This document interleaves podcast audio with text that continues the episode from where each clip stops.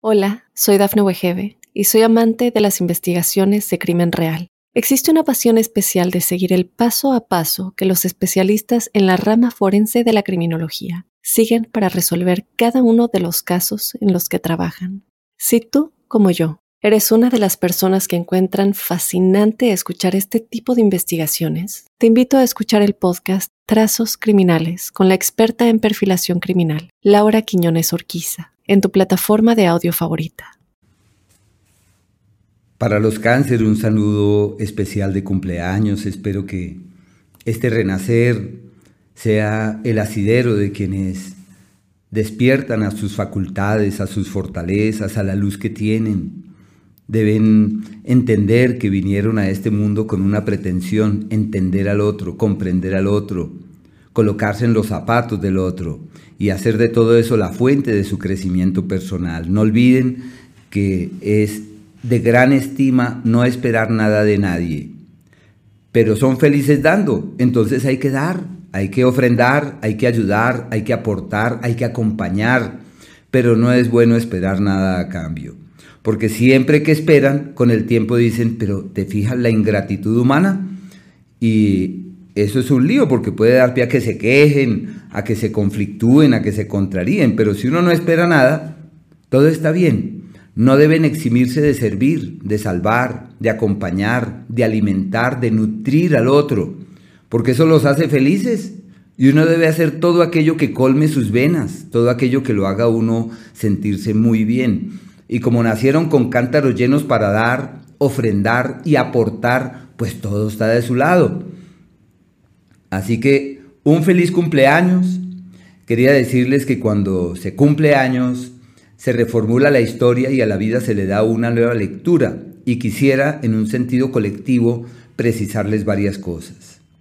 Año que se abre desde el cumpleaños para tomar las riendas de la propia vida y para asumir nuevos retos económicos. Se destraba el norte profesional, se aclara el futuro laboral y es muy fácil tomar las riendas de un nuevo cauce en ese sentido.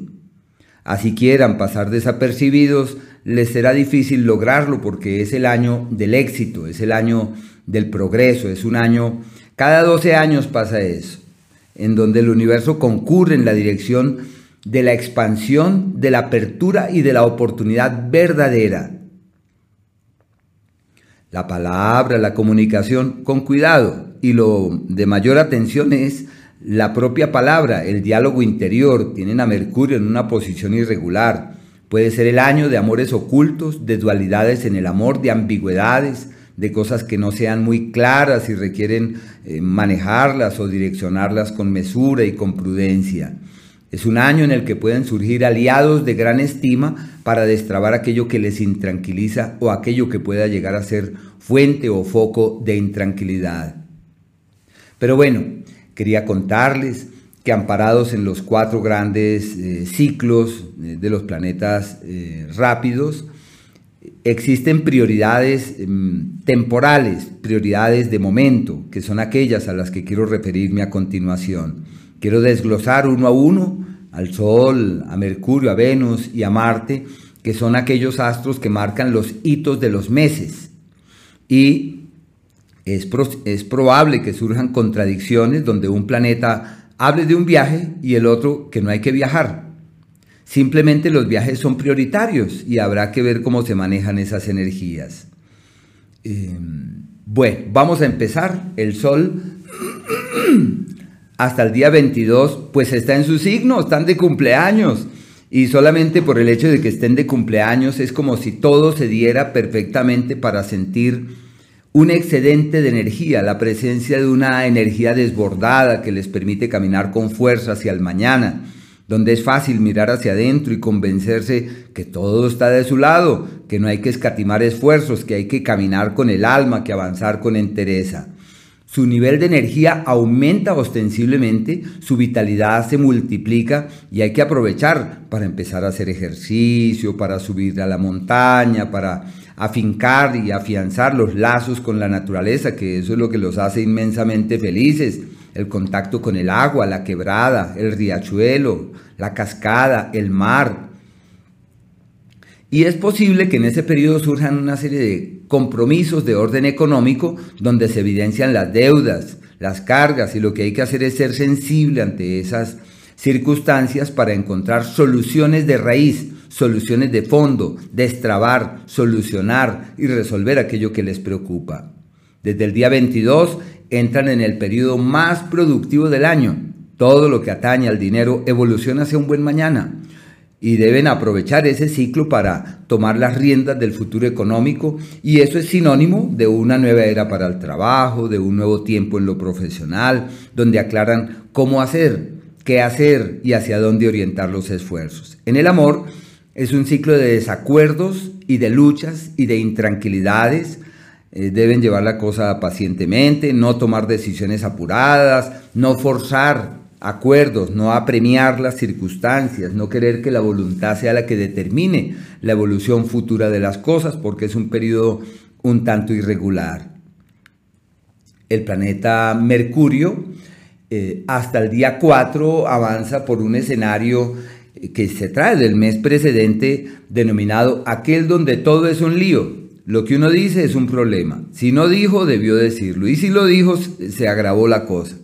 Menos mal que dura hasta los primeros cuatro días, ya después de eso todo ya camina mejor. Eh, también un periodo irregular en la salud que termina con este día, el día 4. Desde allí, Mercurio entra en cáncer. Y es como si se abriera la puerta para comunicar, para expresar, para interactuar. Y deben aprovechar, aunque la tendencia es resguardarse en sus propios laberintos, pero lo que hay que hacer es aprovechar ese ciclo para proyectarse hacia el mundo con convicciones, con certezas, con determinación, convencidos que lo que hacen eso es, eh, puede ser y encuentra un escenario magnífico. Una temporada muy bella para reorientar los esfuerzos y para dirigir eh, sus energías hacia destinos amables. Los temores, los miedos, las inseguridades que hacen parte de la vida se evidencian. ¿Y qué se requiere? No alimentarlos, inhibirlos, restarles fuerza, y más bien convencerse que hay que casarse con el optimismo, con la fe, con la fuerza, con la, la confianza, la convicción. Desde ese día también se nutre el tema académico, se refuerza el aprendizaje, retomar lecturas, eh, conceptos, ideas nuevas.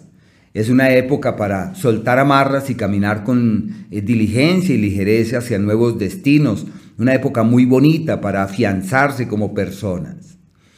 Desde el día 19, todo esto va del 4 al 19, pero desde el día 19 este astro entra en el eje del dinero. Y desde allí es un escenario irregular para la platica. Surgen opciones, surgen alternativas y puede contemplarse inicialmente como una temporada muy buena de posibilidades de multiplicar el dinero y de realizar acciones concretas que les lleven hacia los mejores destinos. Pero es un ciclo de muchos gastos, de imprevistos, de eventualidades, y hay que ser previsivos, hay que asumir una actitud em, precavida con el dinero, mesurada en ese ámbito, puede que haya gastos que no se lograron prever y es una época descontrolada, pero hay que aprovechar las oportunidades, estar atentos de los gastos, ser mesurados en ese sentido, sino que generalmente los cáncer toman decisiones en los temas económicos y laborales más con el corazón que con la cabeza. Y aquí lo que se necesita es actuar con la cabeza, no con el corazón.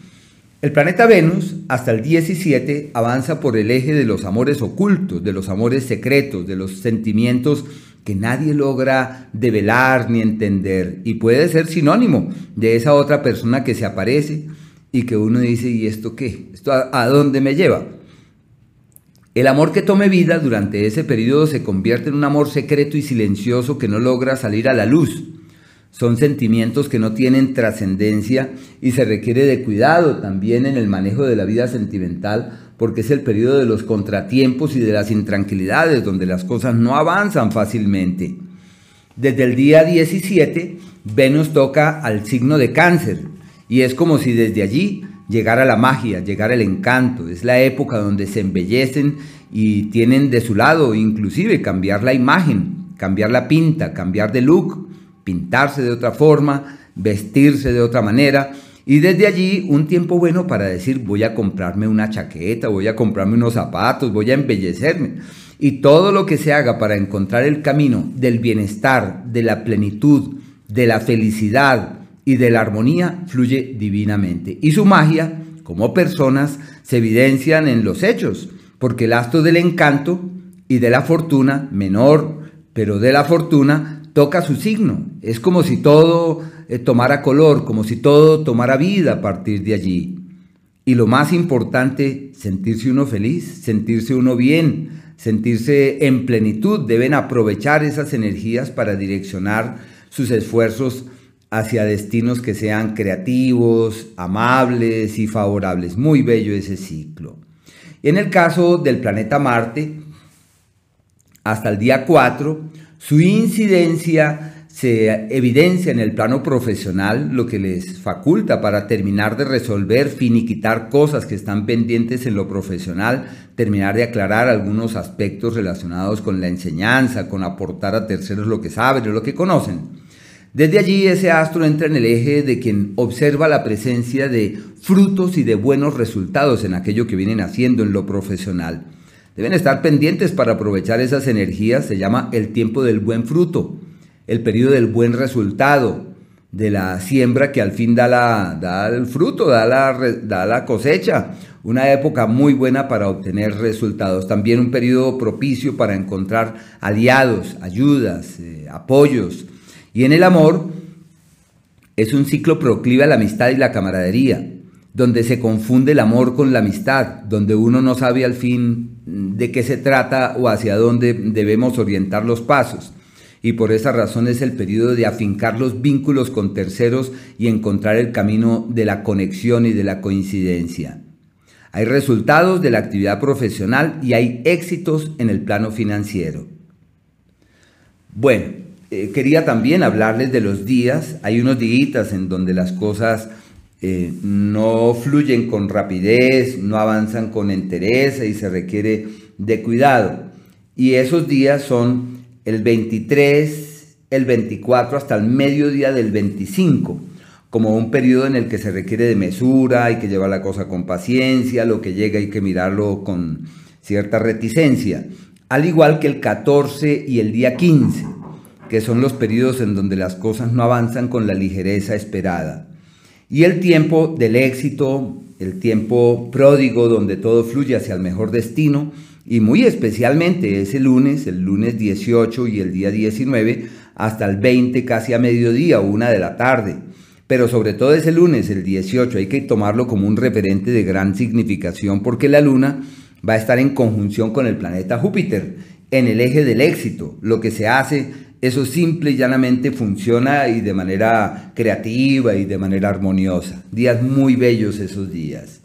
Los días de la armonía verdadera, donde todo es armónico, lindo y bueno, fluido, es el 8, el 9, el 8 y el 9 básicamente, que son días en donde todo fluye hacia un destino apacible, donde todo es armonioso, donde todo es expansivo, al igual que el 16 y el 17. Son los mejores días para resolver, solucionar, tomar rienda de cosas, es el periodo de la armonización y de equilibrar las cargas. Hola, soy Dafne Wegebe y soy amante de las investigaciones de crimen real. Existe una pasión especial de seguir el paso a paso que los especialistas en la rama forense de la criminología siguen para resolver cada uno de los casos en los que trabajan. Si tú, como yo, ¿Eres una de las personas que encuentran fascinante escuchar este tipo de investigaciones? Te invito a escuchar el podcast Trazos Criminales con la experta en perfilación criminal, Laura Quiñones Orquiza, en tu plataforma de audio favorita.